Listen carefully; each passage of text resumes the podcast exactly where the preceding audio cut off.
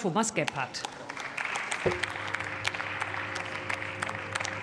Frau Präsidentin, meine sehr geehrten Damen und Herren! In diesen Tagen fliegt ein Regierungsmitglied nach dem nächsten zur Klimakonferenz in Ägypten, während die Klimapolitik hierzulande ein Glaubwürdigkeitsproblem hat und alles andere als vorbildlich ist. 2019 hat der Deutsche Bundestag ein Klimaschutzgesetz beschlossen und darin festgelegt, dass die Bereiche, die CO2 emittieren, jährliche Einsparziele einhalten müssen. Und wenn in einem Jahr die Ziele nicht erreicht werden, dann muss die Bundesregierung mit einem Sofortprogramm nachsteuern. Meine Damen und Herren, Matthias Miersch, Ihr SPD-Fraktionsvize, hat damals gesagt, wir werden den Ministerinnen, die Ministerinnen und Minister nicht durchkommen lassen, wenn sie die Ziele nicht erreichen. Und jetzt fragen wir einmal heute, wie sieht denn die Realität der Ampelregierung aus?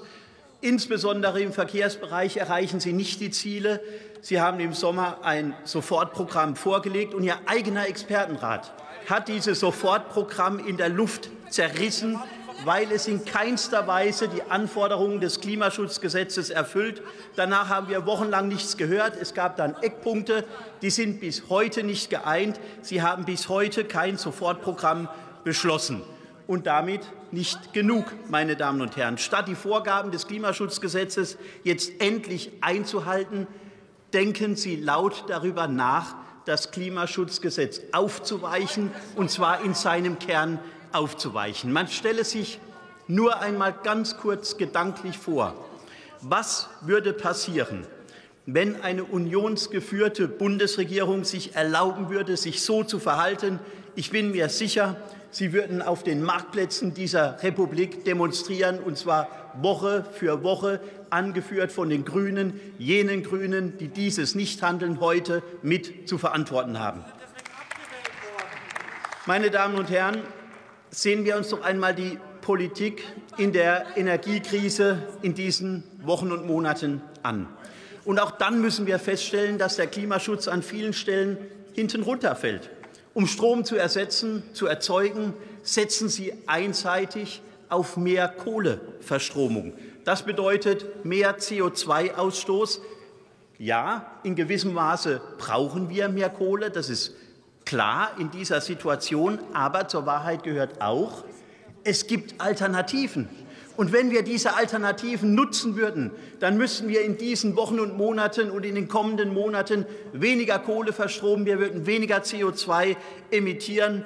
Und ich will drei Alternativen ganz konkret nennen. Erstens, bringen Sie doch endlich einen umfassenden Energiesparpakt auf den Weg mit positiven Anreizen, Gutscheine für Bürger, die Energie einsparen, Prämien fürs Sparen. Weshalb gibt es das in dieser Situation noch nicht? Ein zweiter Punkt.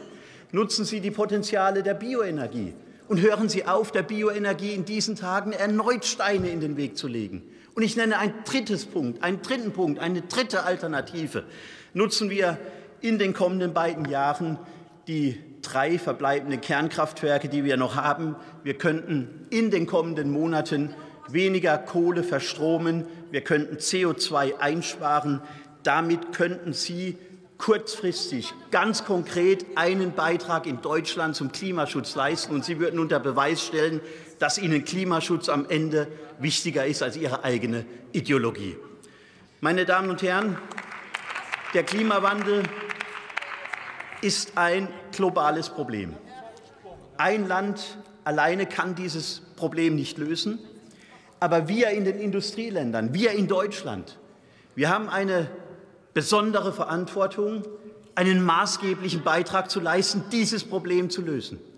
Und der Beitrag, dieser Beitrag, der kann eigentlich nur darin bestehen, dass es uns gelingt, starkes Industrieland zu bleiben und gleichzeitig klimaneutral. Dass es uns gelingt, Wohlstand und Wachstum zu generieren und Klimaschutz zu betreiben. Und der Schlüssel, um das zu verbinden, der liegt in technologischer Innovation. Und meine Damen und Herren, sowohl, sowohl vor dem Hintergrund der globalen Klimakrise als auch vor dem Hintergrund der aktuellen Energiekrise wäre das jetzt die eigentliche Antwort der deutschen Politik, dass wir uns besinnen auf unsere Stärken, dass wir voll auf technologische Innovation setzen, erneuerbare Energien, Speichertechnologien, intelligente Stromnetze und vieles mehr. Holen wir doch die Wissenschaft, holen wir die Forscherinnen und Forscher, die Ingenieure, die Unternehmen ins Boot. Und meine Damen und Herren, setzen wir jetzt die Rahmenbedingungen dafür, dass die Innovation vorankommt und, und dass sie vor allem schneller auf die Straße kommt. Das wäre die Aufgabe der deutschen Politik. Und ich appelliere an die Bundesregierung, jetzt genau das zu tun.